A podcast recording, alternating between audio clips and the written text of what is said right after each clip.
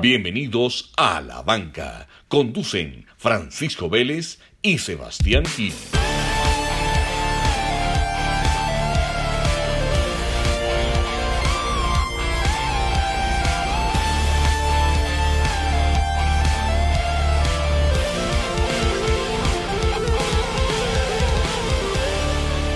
Sebas, arranca uno de los episodios más épicos en la historia de En la Banca. Tenemos un invitado que lo hemos visto en muchas entrevistas, en muchos espacios, pero hoy queremos hacerle preguntas diferentes. Presentémoslo. Sí, señor, yo creo que no necesita mucha presentación, pero bueno, yo creo que amerita el honor y, aquí tengo unas palabras que, escribí. Más que un deportista, es una persona que a través del deporte ha logrado demostrar que el ser humano puede ser inmensamente bueno. Tiene un corazón que no le cabe, es un hombre noble, bondadoso, familiar, alegre, apasionado, que siempre se ha levantado de cada derrota con más fuerza y ha cautivado al mundo con su sonrisa. Galardonado con la máxima distinción civil en Colombia, la Cruz de Boyacá, y aunque es de Urrao, con ustedes el mito, la leyenda, Rigo Urán. Rigo, bienvenido a la banca. Ajá, qué más pues, parceros, qué dice. Muchas gracias por la invitación. Bien, bien, todo excelente. Por aquí andamos en casa, juiciosos, cuidándonos, entrenando ahí en el simulador, haciendo cosas diferentes, aprendiendo un poquito, innovando, eh, pero bien, afortunadamente bien de salud, que es lo más importante, hermano, en, esta, en estos momentos. ¿Cómo va ese ah. simulador, Rigo? ¿Ya, ¿No estás cansado ya de pura virtualidad o qué? Me está gustando mucho. ahorita eh, en Europa se está corriendo el Tour for All, es una carrera virtual, 10 equipos, cada día meten 5 corredores de cada equipo, un pelotón de 50 ciclistas profesionales, la están transmitiendo pues en Europa y tal. Y el equipo no me tenía, y no, venga, métame en esa carrera, pues yo sé que hay una desventaja, claro, al estar acá en Medellín, Medellín es una altura casi de 2.000 metros, obviamente con todos los que están en Europa a nivel del mar, pues obviamente es más difícil para uno, pues yo le digo, no, no, no importa, yo estaba entrando mucho, cada fin de semana hago una carrera en swim, el swim me organiza una carrera, el Giro de Rigo prácticamente ahí, eh, conectamos sobre 2.000, 2.500 ciclistas cada fin de semana. Y me paré bacano, ¿sabes por qué? Porque eh, es una forma diferente de compartir con la gente, ¿cierto? Mucha gente, pues sí, claro, cuando estoy aquí en Medellín, pues monto con todos los grupos de Medellín, todo el mundo me ve, pero, pero digamos, por ejemplo, yo voy pocas veces a entrenar a Bogotá, pocas veces voy a entrenar a Santander, o sea, son más contadas las veces. En cambio, acá, hermano, si la gente tiene un, simulador Smart, te metes ahí, competís conmigo, me puedes ganar, porque muchas veces me han llegado muchos adelante, gente de todo el mundo, entonces es como, es bacano, me ha gustado. Los entrenamientos, obviamente, claro, ¿qué es lo que digo yo? no es lo mismo porque yo en carretera hago aproximadamente 30, 33 horas semanales, aquí estoy haciendo 15 horas, 16 horas a la semana, entonces digamos que cambia, cambia eso. Y obviamente el ciclismo de libertad y todo, pero para la situación en la que estamos, pues el simulador para mí ha sido una bendición. Eh, uso mucho la plataforma Suite y digamos que pues estoy contento. Aburrido no estoy, hermano. La verdad que... ah, a veces está no, nada, no, no, no, no, soy súper bien con esa vaina. Muy bien, o sea, que la cabeza bien. Bueno, Rigo, usted es un hombre de negocios, entonces aquí también tenemos un espaciecito. Hay, vos sos del sur, hay dos lugares que vos conoces mucho, el suroeste, porque sos del suroeste. Eh, hay un café que se llama Baco Café, te vamos a hacer una, un envío de unos cafecitos para que los pruebes bien bacano. Ahí vi que te estabas tomando uno.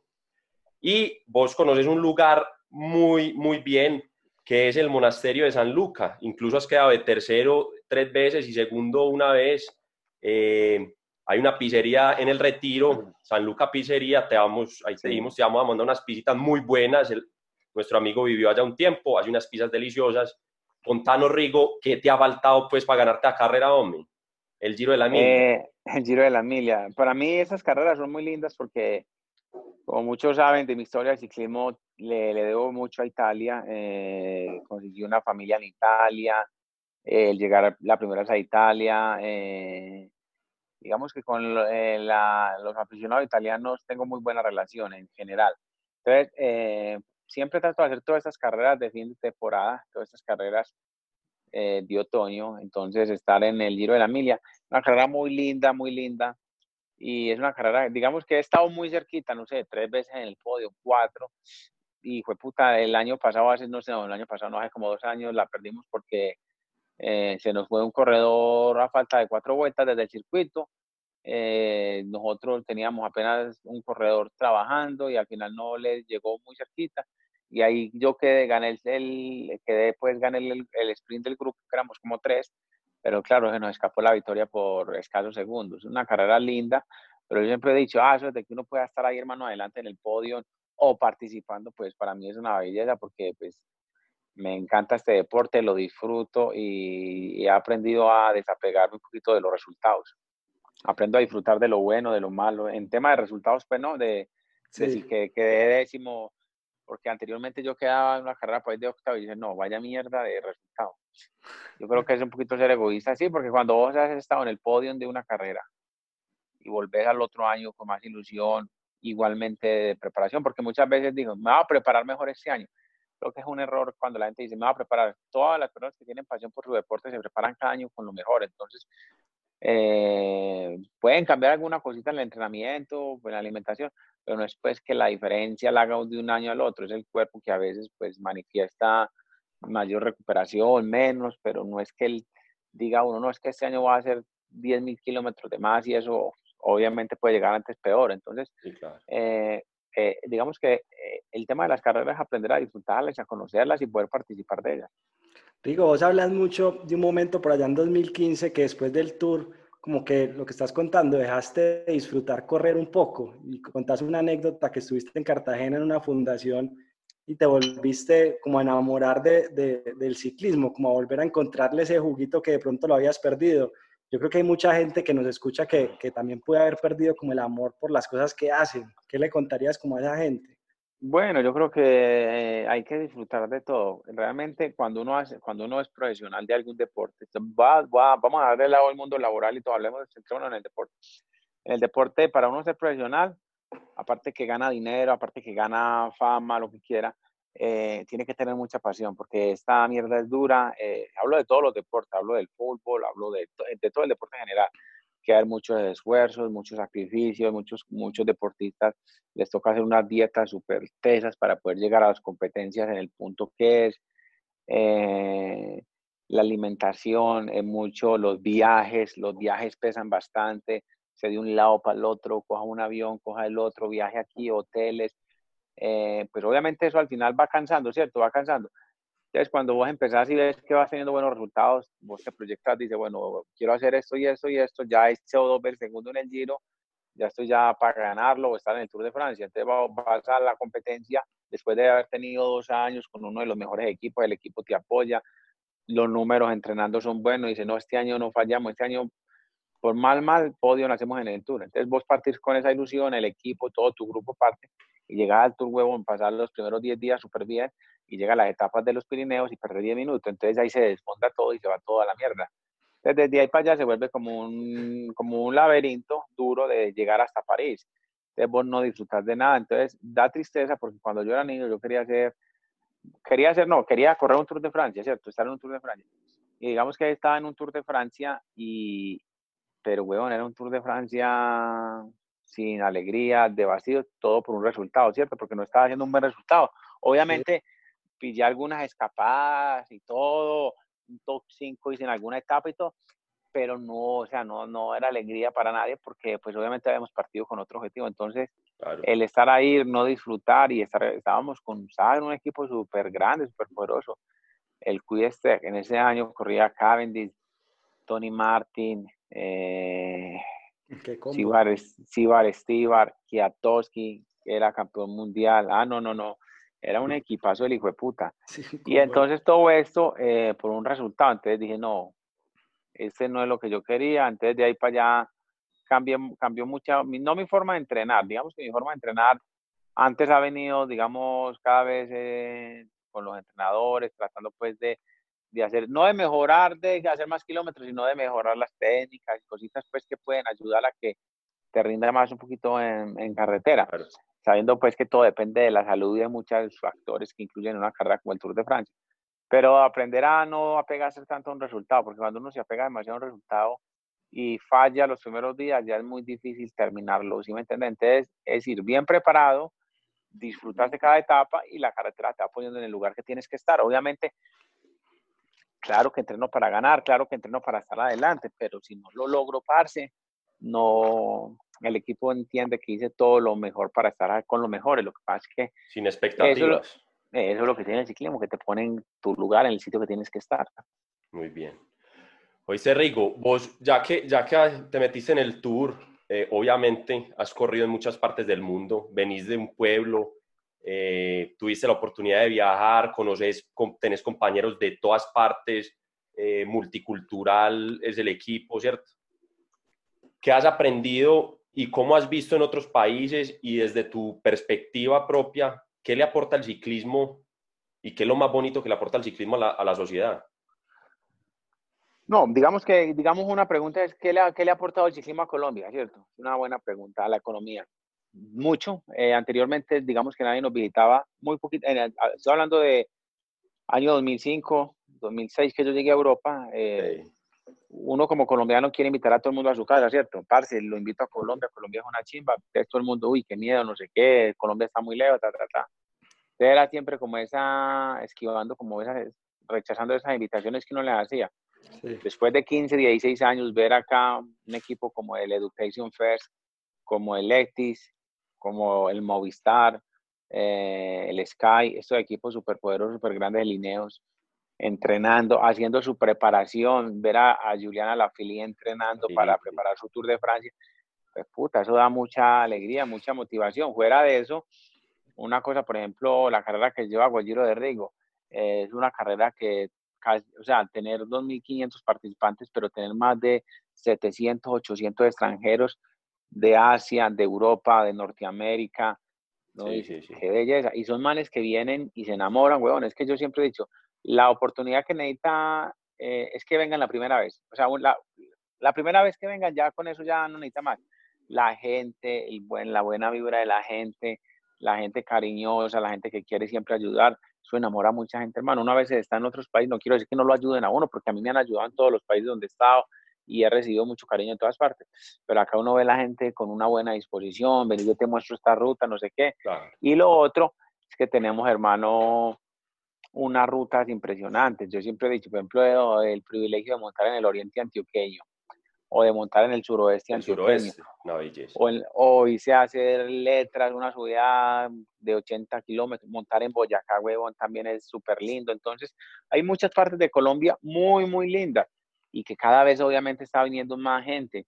Mucha gente viene a hacer turismo en bicicleta. El turismo en bicicleta realmente eh, ha generado ganancias para muchos, para muchas marcas, las marcas de las bicicletas, digamos, incluso hasta mi marca Gorrigogo, entre más ciclistas tengamos en Europa, pues eso va a ser mejor para mí porque, y para todas las marcas que están involucradas con algo de ciclismo, ¿cierto? Eh, la buena salud, la gente que se cuida, entonces ya los masajistas, y más masajistas. Mire un tema, mire un tema tan sencillo, huevón, el acompañamiento en moto. Hmm, claro, una generación de empleo impresionante. Ah, bueno, ahí está. Hoy en día, los fines de semana, todos los que salen, salen con su motico atrás, que les lleva agüita, que los cuida, que les toma las foticos, no sé qué. Eh, eh, es un empleo, huevón, ese empleo no está en Europa, eso no, ¿sí me entiendes? O sea, eh, no hay. Si llega el muchacho a la casa, llega Carolo, le da la cicla uno, luego se va a entrenar, se la deja lo bien, está acompañado, a mí que me gusta que me tomen foto entrenante, el man me va haciendo las foticos por ahí cuando puede, pues con mucha precaución, tanta. Eh, gente huevón. Entonces, es, al fin y al cabo, todo eso son nuevos empleos, más masajistas, de la gente que le gusta cuidarse, entonces llevan su cocinero a la casa de, para que le hagas la alimentación para las carreras. Todo todos los fondos que hay, todas las carreras, eh, la gente ya se prepara para eso, entonces hacen un cronograma y se van a viajar un fin de semana. Entonces, digamos que todo esto lo que ha hecho es, a nuestro país ha sido muchas cosas grandes y todos los extranjeros sea, hemos visto, hermano, eh, ahorita nosotros estuvimos en el último Giro de Rigo en el Quindío, el aeropuerto de, de Armenia el Quindío, eso nunca había tenido tanto nunca había tenido tanto jet privado en su vida, huevón. Parce, eso caían de todas partes, de Canadá, de, de, Toronto, de Europa, manes que venían a hacer la carrera, huevón, qué locura. O sea, antes de, puta, eso parecía, ¿sí me entendés? Entonces, eso es lo que hace, hermano, es que la región se vea se la conozcan más y todo. Y eso pues que el Quindío es un departamento que supuestamente hay mucho turismo, pero cuando nosotros hicimos el evento, el turismo de allá es, mejor dicho, eh, ver una cosa, huevón, sencilla. las casas de las personas alquilando las habitaciones, huevón. No, pues. Porque los hoteles estaban llenos. Entonces, sí, no, yo tengo mi finca, tengo dos habitaciones, yo las alquilo y les doy la comida, muchachos. Listo, de una. Mucha gente así, porque luego que nos pasaban los informes, la ocupacional fue una cosa impresionante allá. Entonces, eso al fin y al cabo, y la gente queda enamorada de eso. Ay, que, qué tan bonito esto, va a venir ya con Lo que le pasó a Frum, Frum me dijo, yo fui a Colombia por Rigo, porque Rigo me invitó y me echó el cuento. Entonces yo fui a Colombia la primera vez y me encantó. Estuve en Guatapé y me pareció Antioquia, me pareció Medellín un muy lindo. Luego ya le hicieron la invitación para venir al Tour Colombia, que era nuevamente acá en Medellín, feliz.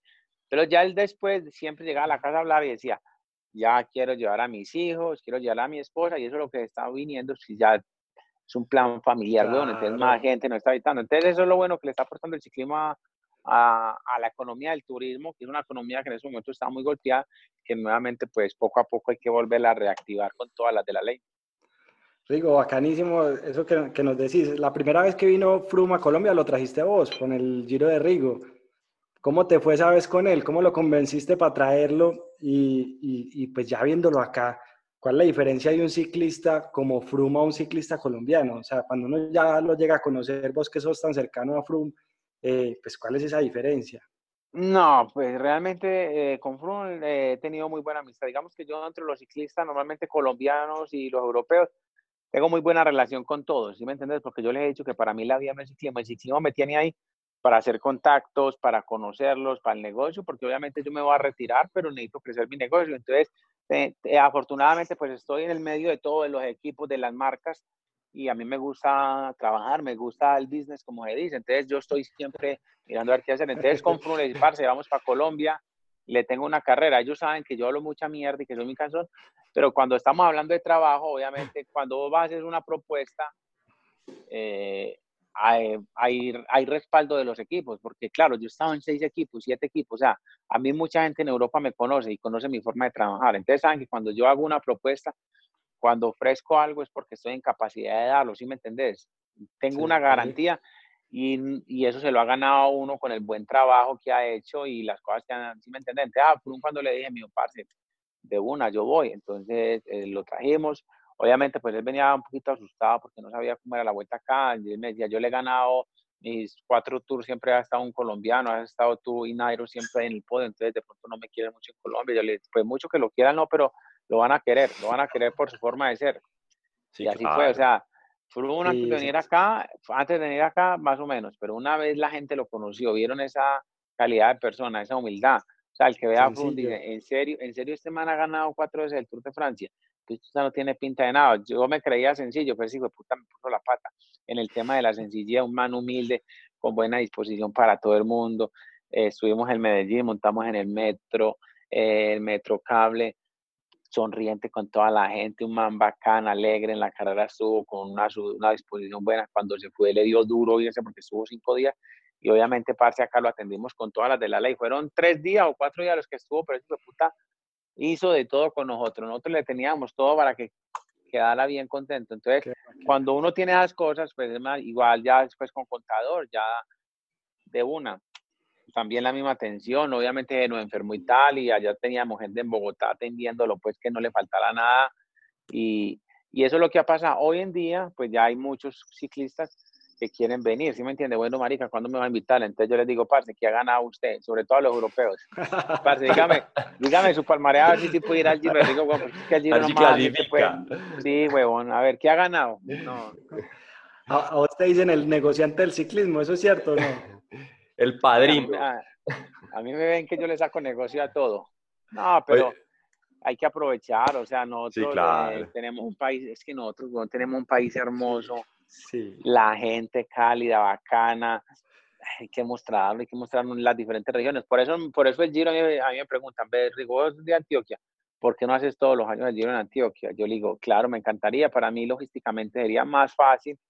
Eh, afortunadamente tengo muy buena relación con todos los gobernantes, pero yo lo que quiero es que esta carrera, eh, viajar por todo Colombia, ¿sí me entiendes? Ir a las diferentes zonas que la gente conozca, por ejemplo, este año pues esperemos hacer la carrera, que todo vaya bien, ir a Santander. O sea, yo este año estuve en Santander entrenando en diciembre, Ah, no, no, no, ese cañón de Chicamocha, eso es una belleza esa hijo de puta. Uf.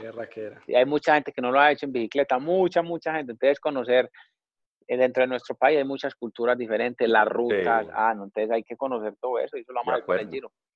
Qué raquera. Digo, hablaste, hablaste de Froome, de uno que es un hombre muy sencillo. Recordemos que Froome también tiene una historia de vida bacana, que el, el, hombre tiene sus orígenes africanos, no sé si mucha gente lo sepa, entonces también es algo bonito y un hombre muy familiar.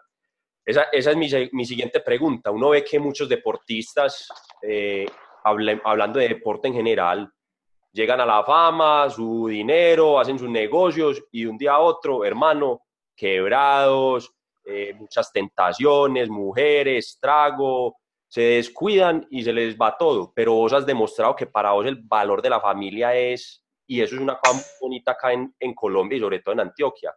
¿Cuál es, de dónde, por qué ese, o sea, cuál es tu valor primordial ahí? ¿Por qué Rigo no se, no se ha mosqueado? ¿Por qué seguís? No, porque, a ver, digamos que yo he tenido una historia de vida, como muchos saben, eh, de una familia humilde de Urrao, pero nunca nos faltó nada. Luego que muere mi papá, pues sí quedamos en dificultades y desde muy, peque desde muy pequeño aprendí a conocer el dinero, la, necesidad, el estar con una casa hipotecada, sin mi papá, tener que trabajar para sustentar la familia, para mercar. Entonces, digamos que yo crecí con los valores de que la plata, puta, la plata, hay que trabajar para ganar billete, huevón, ¿sí me entienden? Nadie regala nada.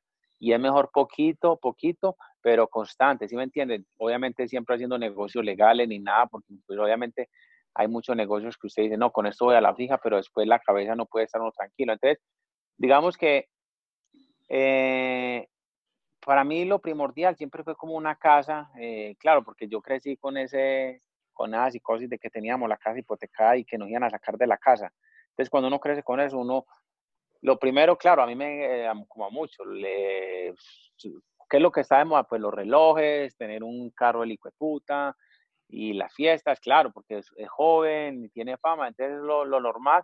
Y, pero esa gente no me puede culpar, ¿cierto? No me puede culpar porque eh, hay que vivirlo. Yo creo que lo tienen que vivir. Obviamente, la idea es que paren. El problema es que hay muchos que se quedan en esa vida porque creen que son ricos. El problema es que yo le he dicho a mucho, ¿qué riqueza? O sea, ¿qué, qué, qué riqueza? ¿Qué ser un tipo rico? O sea, yo le he dicho, nosotros deportistas, los ciclistas realmente, pues no nos vamos a quejar, pero no es que tengamos pues unos sueldos los de puta. Sí, hay ciclistas que ganan mucho. Pero para mí, yo le he dicho, parce, la riqueza, o sea, yo que he tenido la oportunidad de sentarme con empresarios ricos de verdad, aquí en Medellín, en Colombia, en el mundo, conocer manes embilletados y manes que tienen un foco, tienen su familia, siguen trabajando, siguen haciendo todo bien y no se desfocalizan porque al fin y al cabo, pues la plata es una ilusión. Lo que pasa es que cuando uno no ha tenido nada y te llega una platica y entonces vos eh, empezás a ganar plata y además va en euros y usted no, dice, fue puta, por montar bicicleta me pagan y gano carreras y me siguen pagando y entonces te acostumbras a esa vida. Y si no has tenido en tu vida anterior, o sea, años duros, difíciles de ver, de estar en, en una situación difícil, pues te acostumbras a esa vida. Entonces, claro, vos tenés una cantidad de amigos, de amigas, las fiestas no te faltan y ya te gustan los carros, bueno, los carros son un veneno, luego te gustan los relojes, entonces eh, ropa de marca, no sé qué. Está claro, no, no, yo he dicho, compre lo que quiera, compre lo que quiera, pero yo creo que hay cosas importantes que la mayoría de ciclistas y deportistas de Colombia venimos de familias humildes, ¿cierto? Todos de familias humildes y digamos que cada uno tiene su historia. Y es muy bonito, por ejemplo, cuando vemos hoy en día ya han cambiado mucho, que muchos ya empiezan a coger plática y no, primero la casa para mi mamá, eh, me organizo con mi papá, o sea, es pensando, digamos, como lo que yo hice al inicio que yo decía, no, la chimba, lo primero que me va a comprar es organizar mi casa, pagar la hipoteca y comprarme una casita y ya después una, un apartamentico en Medellín, pues para cuando llegue a Europa estar en Medellín entrenando. Entonces siempre como buscando la comodidad, uno lo que hace es como deportista invertirle a uno mismo, ¿cierto? Uno tiene que invertirse. Entonces, ¿cómo invierte uno? Entonces, ¿usted dónde es la mejor parte para ir para un ciclista? El Oriente Antioqueño. Medellín es muy bueno, sí, pues si uno no fuera ciclista, pero si usted es un deportista, primordial vivir en el Alto de las Palmas, que está cuando está en Colombia, está trabajando en, abajo en Río Negro, que ya vos empezás a escalar, a escalar, y todo esto son comodidades para, ¿qué? Para que tu trabajo sea una inversión, o sea, pasa que hay muchos deportistas que no invierten. Hemos visto deportistas más como, como Ronaldo, este hijo de puta le invierte a todo. Ese man salió una máquina, no sé qué, y se compra una para la casa, no, no se la compra. Que salió una cosa para mejorar, no sé qué, de la, de la compra, ¿sí me entendés? Una máquina para hacer masajes, la hijo tan. Todo eso al fin y al cabo son inversiones. Si usted le invirtiendo a su casa, le invirtiendo a, al carro, pues entonces inviértase también al deporte, a mejorar, a que su cuerpo pues esté bien en la alimentación. Bueno, no, eh, un, consiga así un man que un cheque le cocine todo lo que usted quiera cuando esté fuera de competencia, porque es lo que pasa? Cuando nosotros estamos en competencia, tenemos todo. El man que nos cocina, eh, que no nos hace falta nada, la ropa pues que quede toda la media. Entonces el equipo invierte todo este tiempo, todo este dinero y vos te venís para la casa a chupar chorro y a comer chicharrón.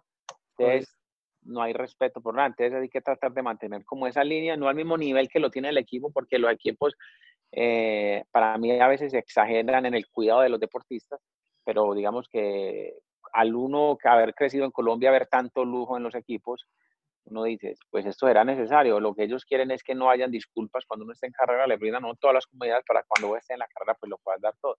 Entonces, ese tema, ese tema es complicado, weón, es que es muy complicado, hermano, usted de pronto, pasa que el crecimiento mío fue diferente, siempre me había gustado trabajar y para mí el dinero fue muy importante porque pues hubieron, hubo momentos en los que estuvimos jodidos de, de billetes de, en el inicio del año, en el 2000, 2001.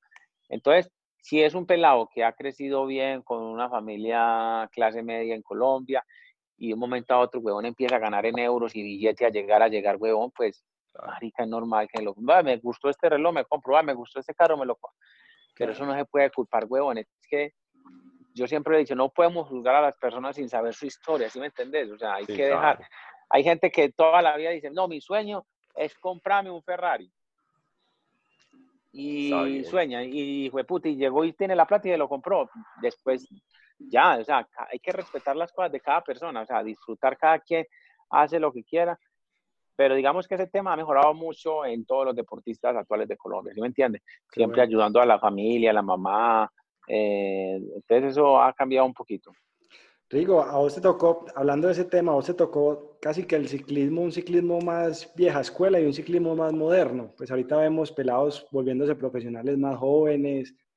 Eh, vemos, por ejemplo, el, el, respeto que antes había en el pelotón con los mayores que se ha venido perdiendo. Vos te han tocado como esas dos épocas. Y yo te quería preguntar, ¿qué ha cambiado? O sea, vos que, has, vos que has vivido como en esas dos épocas, ¿qué has sentido que ha cambiado en el ciclismo? No, mire, muy sencillo, ah, la respuesta está, mire un niño de 10 años como le responde hoy a la mamá y mire un niño de 10 años, usted hace 10 años, como ah, cuando usted tenía 10 años, vaya, contéstele a su mamá o a su papá como le contestan hoy los niños, a ver cómo lo dejan a uno. Sí, sí, sí. Ahí está la respuesta. Cancleta. Ahí está todo. Cancleta, ¿viste? Ahí está. Eso mismo, pero en el pelotón, ¿o qué? Lo mismo, lo mismo, se ha perdido el respeto. Eh, eh, antes yo creo que era un poquito exagerado porque siempre era que le volvían a uno mucha chancla y tal. Bueno, a mí no me dieron tanto, pero digamos a, a mi mamá eh, creció pues, le da mucho garrote y ya eso era pasado. Pero digamos que yo diría que, no sé, es que es difícil, weón. Eh, el internet, hoy los niños todos bien pegados de las tablets, de todo, tienen mucha información y son más, los niños ya crecen más, más rápido, ¿sí me entiendes? O sea, ya los niños ya van volando, vuelan, o sea, en todo. Entonces, eh, eso es lo que ha hecho pues a que maduren más, más rápido y, digamos que ya no hay como ese respeto por los mayores, por nada, ya se ha ido perdiendo pues y más en Europa. Aquí todavía pues medio estamos bien, Sí. Pero que vamos para allá seguro. Oye, Rigo, hay que hablas de, de, respeto. Hay un momento en, en, tu carrera, cuando estabas en el, en el canon del que ya acaba el, el patrocinio y está pues Jonathan Bauters, que es el, el director de, del equipo, pero le decís que no, que vos no te vas a ir, que vos estás firme y demostrás ahí lealtad, solidez con el man y eventualmente pues aparece IF. Eh, ¿cómo, fue ese, ¿cómo fue ese momento? O sea, vos mostraste ahí, vos diste, hay, hay otras opciones, pero yo me quedo. O sea, cualquier otro deportista, que ese, que esa es parte de tu personalidad, has demostrado, pues, por decirlo así, finura. Cualquier otro deportista dice, ah, la chimba, yo acabo de caer de segundo, me voy. Vos dijiste, no, no, tranquilo, parcero, yo me quedo. ¿Cómo fue eso ahí? A ver, hombre, lo que pasa es que uno tiene que ser agradecido. Realmente aquí en el equipo, en el IEF, en Education Fair, hay un ambiente bacano, o sea, hay un ambiente de equipo, eh, hay respeto por el trabajo de los mecánicos, de los masajistas, del manager. Tenemos una buena relación con Jonathan, con Bauters. Entonces, eh, claro, yo en ese año había terminado seguro en el tour, el equipo eh, había tenido una dificultad con un patrocinador, entonces había quedado como apretado para el año siguiente. Obviamente yo sí tenía más propuestas de otros equipos, pero yo dije, en este equipo estoy bien. Eh, puedo firmar más adelante, o sea que yo le dije, no, pues vamos para adelante. Eh, pues la idea es que en menos de en tres, cuatro semanas, pues nos des una respuesta de que puede conseguir un patrocinador, porque ya estábamos muy adelante. También pensando, pensando en todo el equipo, porque claro, es que el equipo de ciclismo eh, son aproximadamente 100 personas, es más o menos un equipo de ciclismo, 100, 120, 30 ciclistas, pero está el staff, 10, 12 mecánicos, los masajistas, los entrenadores, los directores, eh, los de prensa. Entonces es una familia muy grande, hermano. Entonces, pues a veces hay que pensar en la gente, como en estos momentos, estos momentos de, de esta pandemia, de que estamos en una situación difícil, huevón, pues hay que dejar el egoísmo y pensar un poquito en la gente y tratar de ayudar, ¿cierto? Tratar de ayudar a la gente. Eh, cada quien ayuda de la manera que quiera, ¿cierto? Yo nunca me, soy una persona que no me gusta decir que ayudo, no, no, ah, no sé, no me gusta hacer los informes de cuánto ayudamos a quién, pero digamos que pues hay cosas que ya han escuchado, ejemplo el equipo, o sea, luego volver al año siguiente y todo el equipo súper contento, súper agradecido por lo que había hecho, pero lo había hecho más que todo era porque me encontraba bien en el equipo y obviamente si yo continuaba ahí pues se puede encontrar un patrocinio grande, entonces eh, eso es lo que hay que hacer muchas veces hermano y sobre todo en esos momentos tratar de ayudar y ser agradecidos porque yo he estado en el podio del Tour, del Giro, eh, sí, mis condiciones son importantes, pero primero el patrocinio del equipo, de la marca, las bicicletas, los mecánicos, los masajistas, todo el grupo, mis compañeros que me han ayudado a estar ahí. Entonces, pues, hombre, yo creo que hay que tener un poquito de... Gratitud. Eh, no, y de corazón, huevón, de corazón, ¿sí me entendés? Entonces, eh, eso es lo que yo siempre he tenido. Digamos, otra cosa buena, yo he estado en muchos equipos.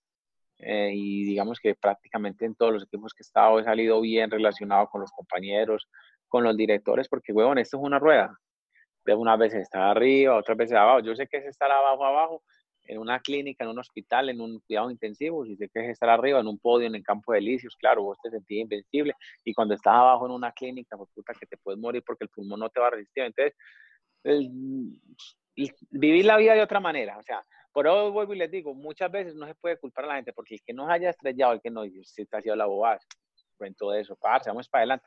Entonces, cada quien piensa de, de las maneras que, Sí, Rigo, hablemos de ese, de ese podio del Tour en el 2017. O sea, yo te voy a contar como recuerdos que yo tengo de ese, de ese Tour, esa etapa 9 que te la ganas con el cambio dañado. Brutal. Eh, pensaron que había ganado Barguil, después ganaste vos, después por allá te metiste en el podio en la etapa 17, en la contrarreloj en la penúltima etapa casi te salí. Yo no sé si te acordás que te fuiste contra la baranda, o sea, fue, fue un tour épico que nos deja, pues a mí personalmente me dejó muchos recuerdos. Para vos, ¿qué recuerdos quedaron de ese tour? Pues no, para mí muchos recuerdos. La etapa esta de la, con la bicicleta dañada fue algo muy lindo porque, ah, de eso de que no se puede, que es peligroso hacer casi 20 kilómetros con el cambio reventado con el 5311 o 3811, porque nomás se movía, la, nomás movía lo plato pequeño, plato grande. Sobre, atrás, en, atrás en la pacha solamente iban el 11 todo el día. Entonces no me daba 53-11 y eso pues sin moverlo mucho porque podía reventar el cambio e ir a tocar los radios del ring. Entonces, eh, el llegar ahí a disputar el sprint, uno sabía que era un sprint pues difícil, que tenía que salir 500 metros antes, que era muy largo, que te iban a pasar al final. Pero es eso, intentarlo, hay que intentarlo. A veces eh, es el miedo a fallar que el que no nos deja actuar el mío a fallar, no nos deja actuar muchas veces, entonces vamos con ese temor de fallar. Entonces, por hoy yo les he dicho muchas, hagan las cosas con pasión y, y hágale, arranque a ver, si usted sabe que ha entrenado bien, sabe que hizo bien las cosas, sabe que tiene un buen equipo, pues hombre, eh, perder no tiene nada que perder porque ya todo lo que había hecho ahí era ganancia. Yo ya estaba en el último kilómetro eh, ya no había nada, ya todo se había hecho. Llegar ahí, así sea de quinto, ya había sido una ganancia la Entonces, cuando está así, hay momentos en los que yo digo, cabeza fría, analice y arriesgue lo que pueda arriesgar. El problema es que aquí, lo que pasó en la etapa última de la contrarreloj fue que arriesgué demasiado, me confié y por eso pasó que casi me caigo, que me fui contra la valla. Entonces, digamos que cada cosa uno tiene que analizarla muy bien, con mucha cabeza y mirar si es el momento que puedo arriesgar mucho o no arriesgar tanto, porque esto no es de corazón, ¿sí me entiendes? Las emociones acá te juegan. Entonces eso fue, fue muy lindo, fue muy lindo. La verdad que bacanísimo estar para mí.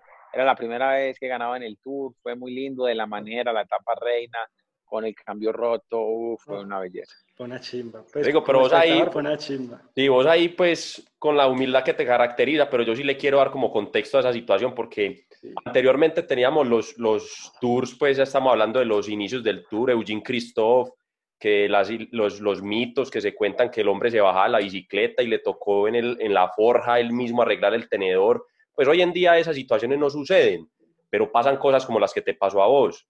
Y tomar lo que vos, lo describiste, tomar esa decisión de seguir adelante, de yo puedo, voy a ensayar hasta donde me dé, no voy a, o sea, cualquier otro weón se baja y cambia la bicicleta y dice no me dio más, tenías, ya venías picado porque Barguil te había ganado en, en la Vuelta a España, eh, estabas peleando podio en el Tour, o sea, yo creo que del ciclismo moderno, para mí personalmente, y no es porque estemos aquí con vos, es de las cosas más épicas que yo he visto en ciclismo, hermano. Entonces, creo que hay que darle el, el mérito a eso que hiciste ahí. Felicitaciones, bacano.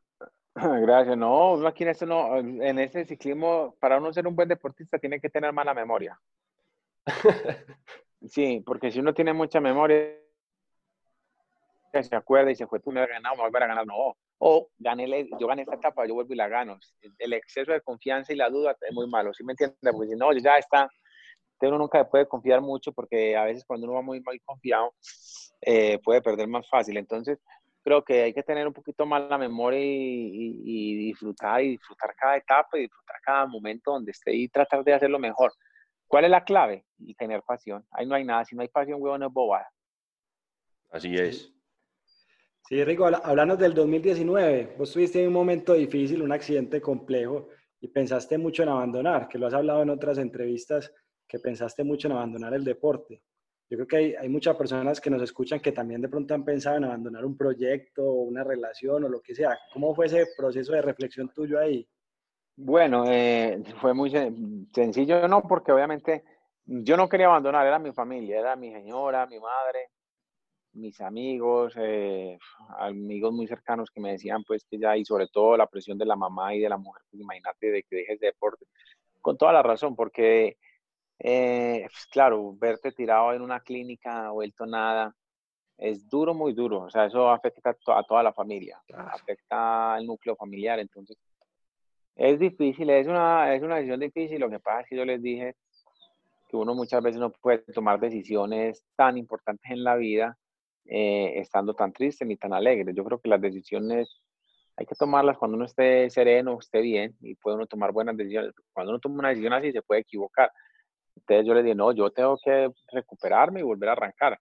Esto va a ser una, algo para que me dé más motivación de arrancar y apenas arranque, pues miramos a ver cómo quedé, cómo estoy después de la rehabilitación. Todavía estoy pues en rehabilitación, pero digamos que ya hice la primera carrera y esto está mejorando muy bien. Y lo que pasa es que yo siento mucha pasión por el ciclismo, ¿sí me entiende? A mí el hecho de salir a entrenar y sigo disfrutando de las carreras. Eh, sigo estando con los primeros en que gane o no gane, pero si usted está con los ocho manes allá en la tercera semana del tour, porque usted tiene algo, ¿sí me entiende? Allá está y si está ahí puede ganar. Entonces, cuando vos estás ahí diciendo la chimba, yo no me voy a retirar todavía, yo va a ver pues, pero entonces bueno correr así porque ya corres es, eh, antes uno corría por una necesidad y, y, todo era enfocado a algo. Ya pasas a un nivel en el que te ya las carreras, aprender a disfrutar eh, muy poquitos deportistas pueden, pueden disfrutar de su deporte. ¿Sí me entiende por qué? Porque por medio hay dinero, hay presión de los equipos, de las marcas, el estrés es una cosa muy brava, entonces eh, todo eso te lleva a que no disfruten. Entonces cuando se retiran, disfrutan más. ¿Sí me entiende? Entonces yo he hablado con algunos amigos ya retirados de varios deportes, de, de ciclismo, que cuando corrían no les gustaba nada y ya, por ejemplo, van a correr un fondo, una carrera del Giro de Rigo y, puta, y son felices y no en la hora de que llegue la carrera y cuando iban a correr un Tour de Francia, que es lo que todo el mundo soñaría, pues decía, ay, puta, qué tour tan duro, este puta, qué pereza correr esto. Entonces, hay que aprender a disfrutar de, de, lo que tenemos, de lo que estamos haciendo, porque después ya es una vez que lo haces y ya después ya te toca otra cosa. Oíste, Rigo, el 2019 también de ese tour me queda una cosa que vos fuiste, creo que el, el, promotor de eso, que fue la foto de los colombianos al final, muy bonito y sin duda eso partió, pues, creo que pues ni, ningún país lo ha hecho, pues, y vos estuviste en la jugada, eso es una cosa muy bonita que, que hiciste. Y la otra es que cuando bajaban persiguiendo a Egan y cancelan pues la etapa, vos manoteas ahí con, con no me acuerdo con quién fue, y y creo que era porque también venías como, como picado de ese tour que también Nairo había atacado bajando y fue como muy dudoso. ¿Qué, qué fue que alegabas ahí en la bajada?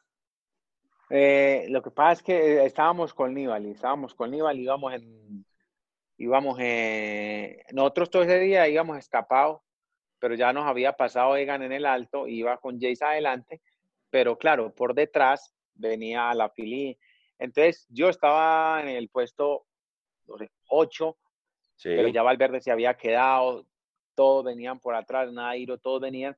Entonces, quedaba toda la parte de la bajada y la última subida. Entonces, claro, para mí era muy importante llegar hasta la meta porque ella escalaba al puesto quinto más o menos, ¿sí me entiende? Entonces ya eliminaba dos, tres corredores más, entonces ya era entre los cinco y quedaba una etapa más de montaña, la más dura, entonces teníamos esperanza todavía de estar entre entre los cinco primeros o entre los tres primeros, ¿sí me entendés? Ya vi, porque quedaba mucho, además estaba lloviendo y Nibali pues también estaba muy bien para disputar la etapa, entonces cuando pasó eso eh, nos dicen que pare, pero claro, vamos bajando en el Tour de Francia, eh, la carretera haciendo sol, pasa los comisarios que hay que parar y parar la chimba, porque puta vamos a parar, huevón, mire cómo está. Entonces Nibali me decía, con Nibali yo tengo muy buena amistad, súper parcero y todo, entonces yo le decía, mal parido, hágale usted. mío, no, hágale usted.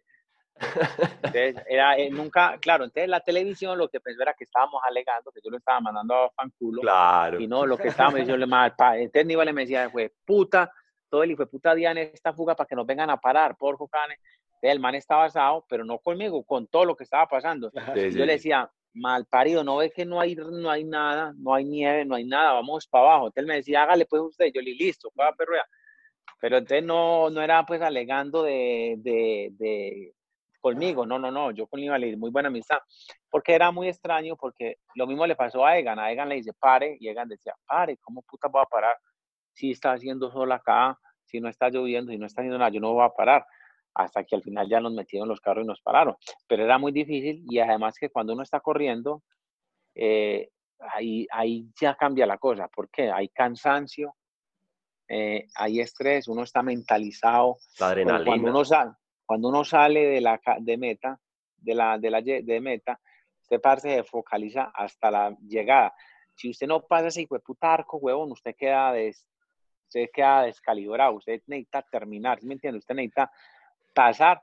Y usted una vez pase la meta, usted como que ya vuelve a ser como otra vez bien, pero cuando usted está metido ahí, sabe que se está jugando algo muy importante por lo que ha entrenado, y claro, para mí era muy importante porque por detrás ya venían tres manes que era, eh, imagínese, venían varios corredores que ya habían quedado huevones. Entonces ya olvídelo. Y estaba lloviendo en la bajada, por lo cual iba a ser más difícil el ascenso, iba a empezar a hacer frío y quedaba la última etapa que era la puta etapa más complicada. Entonces vos dices, no, no, no, aquí yo con esto voy entre los cinco y mañana, eh, por muy mal que vayan, entre los cinco y si no, ahí no le metemos y le buscamos para alguna cosa. Entonces, parar todo, claro, usted qué dijo, puta, ¿qué fue lo que pasó? Y al otro le pasó lo mismo. Sí, claro. Oíste, Rico, y hablando de, de, gestos, en ese en 2012 en los Olímpicos en Londres, esa miradita para atrás, ¿te daba para la de oro o no? ¿Qué pensás? No, la de oro, o sea, digamos que el error fue grande, sí, de pronto no estar concentrado para el sprint, pero hemos visto, o sea, Vinocuro ha ganado, Vinocuro ganó en Campo Elíseos, o sea, Vinocuro ganó al sprint en un Tour de Francia en Campo Elíseos, era un corredor muy potente, obviamente. Eh, ahí lo que les dije, lo que les dije ahorita, se perdió la oportunidad de intentarlo bien, si me entiendes, de hacer un sprint limpio. Si le gana, pues sabe que queda tranquilo y no pasa nada, pero al ganarle de esa manera con un descuido, pero pues obviamente, pues obviamente uno, digamos que es culpable de no estar concentrado y perder el foco ahí y digamos que fuimos a una carrera esas carreras que usted va solamente por participar. Sí. Porque usted es realista y dice, no, eso es muy complicado, esa etapa, eso es plano huevón, allá vamos a participar y mire lo que pasa. Entonces, por eso uno a veces tiene que mentalizar para todo. Claro. Oíste, Rigo, y tenés, y tenés varias así que, pues, si lo que quieras comentar ahí de, de, ellas, que le quedan a uno, pues, nostalgia, puede ser el Giro de Lombardía cuando, cuando estás con Diego Rosa y Chávez, que Chávez les gana el, el sprint, muy bacano ahí al último Chávez, que se dan un abrazo ustedes dos, muy bonito. Ese fue, pues, un, un, es un recuerdo muy grande que tengo, que tengo tuyo. Y otra es el Campeonato Mundial, creo que es en 2015, que cuando... 13. El que se... El que, Cae. que pica Sagan, que pica Sagan en el pavé y el primero que se ve salir allá al fondo sos vos y uno dice, güey, puta, y Rigo, ¿por qué no le pegó un poquito? sí, no, no, no. No, eh, no, es un, no, es, es un, la de Lombardía, llegamos al sprint. Claro, yo soy rápido, pero cuando ya una carrera de 260 kilómetros, ya es juez, ¿así me entiendes? Yo también pensé que iba a ganar ese día, le dije a Chayo, yo pensé que iba a ganar, no pensé que iba a ganar, usted pasa así chiquitico. y no, era el que tenía más piernas, estaba con muy buena pierna Chávez, eh, fue una carrera linda, linda esa Lombardía, arrancamos los últimos 25 kilómetros Chávez, eh, ya éramos cuatro, Chávez, iba un francés, Diego Rosa y yo, y fue puta muy lindo ese recorrido de Lombardía, los últimos 25 kilómetros nosotros ahí en la punta. Y claro, llegamos al sprint y no, fue puta, yo pensé que, y arranqué hermano, y eso arranqué los últimos 300 metros y no, me pasaron ellos dos, y no me dio, no me dio, no me dio. O sea, eso es, eh, ahí no queda usted triste, queda antes muy contento porque lo dio todo. O sea, Claro. ¿qué va a decir usted? No, es que lo que les digo, a mí me, me- me- no me gusta la gente que saca tantas disculpas y que no reconoce que el otro es mejor, me choca eso. Hay que reconocer. En ese Chávez era más fuerte, cuando se paró desde su bicicleta, nos dejó a todos pues ahí. Y, y entonces, claro, obviamente a mí la televisión italiana me daba por ganador porque sabía que yo era rapidito en esas llegadas. Y yo también dije, no, aquí yo los arreglo a esos dos. Y cuando me paré a sprintar, pues ya, Sí.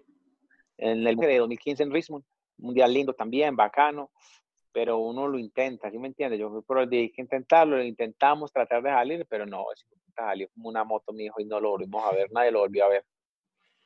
Sí, ese Giro está muy fuerte, güey. Y en ese repecho, en ese pavé. ¿Y a, a vos no te gusta mucho el pavé o sí? Porque no te las medio a la Paris-Roubaix y a esas así de... No, esto es para hombres. No, no, no. ¿Cómo así, güey? Pa' hombres, yo No, sé. papá. Estamos entrevistando No, al toro no, de. Urrao. No, parce, no, no, no, no, eso es otro nivel, es otro nivel. O sea, por donde corren esos manes, eh, no sé cómo hacen, vuelan en esas piedras, pero unas piedras, las hijueputas, esos manes vuelan en eso. No, esos pa' manes de 1,90 huevón y 80 kilos, pues que unas moles muy grandes, uno no, ahí es difícil, la pared Rubén, no, no, no. Y hablando, hablando de esas carreras diferentes, el, el IF tiene un programa muy bacano, incluso que es pionero, que se llama IF Guns, eh, Gun Racing, que van pues a la Dirty Kansas, a la Cape Epic, a diferentes modalidades de ciclismo. ¿Qué, cuál- qué opinas de eso? ¿Bacano, sí o qué? O, o- Muy bacano porque eso lo que hace es motivar más al aficionado, a los que van a estas carreras, de poder correr con un profesional. O sea, ¿cuántas veces tiene usted la oportunidad de medirse con un profesional? Pues muy bacano, weón, que, que por ejemplo usted le soltaron un carro de Fórmula 1, un carro de esos de puta, y bueno, de una vuelta en este circuito y de la tope, y ya llega el profesional y le, le mete a usted en 4 kilómetros, le mete por ahí 40 segundos, y usted se cree pues un volador, y le puta, y llega un man de esos que es piloto profesional y, y dice, ay hermano, qué puta tan, es lo mismo que pasa acá, entonces el, el hecho de poder medir, o sea, que a nosotros, el por, genera, por lo general, el ser humano le gusta siempre medirse a ver cómo es que estoy, a ver qué puta, venga, pues miremos a ver cómo es que estamos. Entonces es una manera bacana y de, Sí, de, de, de- animar estas carreras. Entonces es bacano y a la gente le ha gustado mucho cuando vamos a estas competencias. ¿Y te las vas a medir alguno o qué? Eh, ya el otro año, el otro año ya miramos el calendario que tengamos, pero seguramente alguna de esas vamos a ir. Ya, y esas ya cuando uno ya se esté ya más retirando, ya empieza a correr las más, porque es más suave. Sí, bacano, y bacano, como vos decís, un, eso también, el tema del negocio ahí, pues, o son otras bicicletas, otras modalidades, entonces eso también... Pues, Total, mueve, eso mueve. Eso, mueve, eso mueve mucha gente. Ahora el tema del gravel, el ciclomontañismo mueve más. Crece mucho.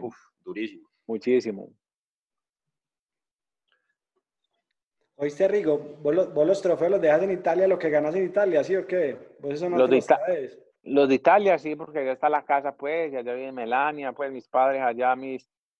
Entonces, todo lo que se gana en Italia, allá se queda para no viene por acá. Qué verdad que era. Bueno, Rigo, y yo creo que de las últimas preguntitas así rápidas, el libro, hermano, ¿cuándo un librito, pues? El libro, ya casi, estamos trabajando en eso. Vienen muchas cosas buenas, eh, muchas cosas buenas van a venir. Espérate, ahí. Sí.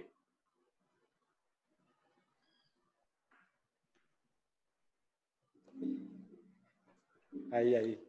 Ahí ya volviste. Listo. Sí. Listo. Eh, el libro, estamos trabajando en eso y muchas cosas buenas, buenas, cosas diferentes van a empezar a venir ya en estos años. Eh, ya en estos días y finalizando este año, pues van a conocer mucho más. No les voy a adelantar todavía porque no puedo pero ahí, viene algo grande, viene algo grande y algo bacano. Bonito, bonito, bacano. Estamos a la expectativa. Estamos a la expectativa, Rigo, aquí. El parcero. Colombia, hermano, te quiere mucho y, y muchas gracias por, por este espacio. No, Quedamos, a usted, parcero, muchas gracias. yo, yo, creo, Rigo, y hay algo muy bacano y es, vos como deportista sos un grande, pero creo que sos más grande como persona y, ver que esa persona supera al deportista, siendo el deportista tan grande, es algo impresionante. Y, y, para nosotros es un valor tenerte acá en este espacio. Te agradecemos mucho tu tiempo, de verdad. Eh, y de corazón, es un orgullo saber que sos colombiano, ¿sabes? Muchas gracias, hombre. Muchas gracias por la invitación, pues, parceros. Bueno, Rigo, ya sabe que dígale, pues, a la familia que ahí les va la, la pizza. ¿Listo? Hágale, no se preocupe. Dígale al parcero que somos 16. Ya, ya, eran ocho más. De una. Oiga, todo bien, gracias, Pe. Muchas gracias. gracias a vos. Bueno, mío, a usted, parcero, chaito, fue.